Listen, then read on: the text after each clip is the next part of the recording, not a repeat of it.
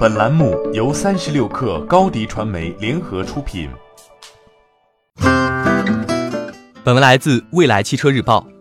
最近，北京汽车纯电动 EU 七在北汽广州公司总装车间宣布全面量产。这是继二零一八年北京车展发布采用全新设计语言的 EU 五之后，EU 系列的第二款车型。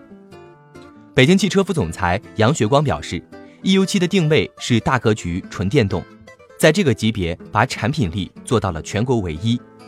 北京汽车官方提供的数据显示，新车三维尺寸为四千八百零五毫米乘一千八百三十五毫米乘一千五百二十八毫米，轴距达到了两千七百八十五毫米，确保了车内空间表现。在续航里程方面，EU7 在 NEDC 工况下的综合续航里程达到了四百五十一公里，续航偏差率做到了同级别最低。因为和 EU 五系出同门，EU 七在真实续航里程占据了不小的优势。在八月底某机构组织的一次实测中，EU 五以四百六十公里的标准续航里程跑出了四百三十五公里的实际续航里程，偏差仅仅是二十五公里，实际上缓和了消费者购买电动车时普遍遭遇的里程焦虑。北京汽车 EU 七的标称续航里程有一说一，不会夸大续航里程制造营销噱头。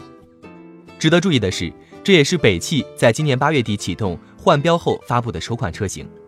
北汽集团党委书记、董事长徐和宜表示，今年上半年汽车市场依然处于调整阶段，竞争也日趋激烈，但中国汽车企业正在引领以新四化为代表的变革。北汽确定了以全面新能源化和智能网联化的双轮驱动战略。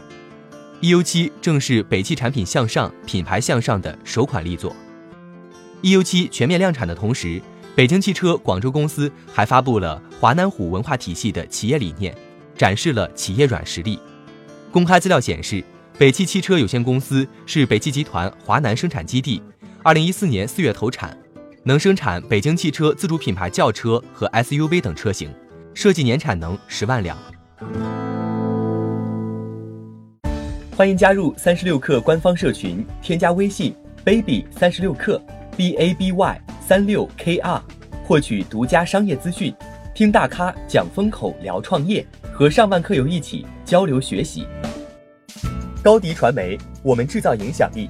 商务合作，请关注新浪微博高迪传媒。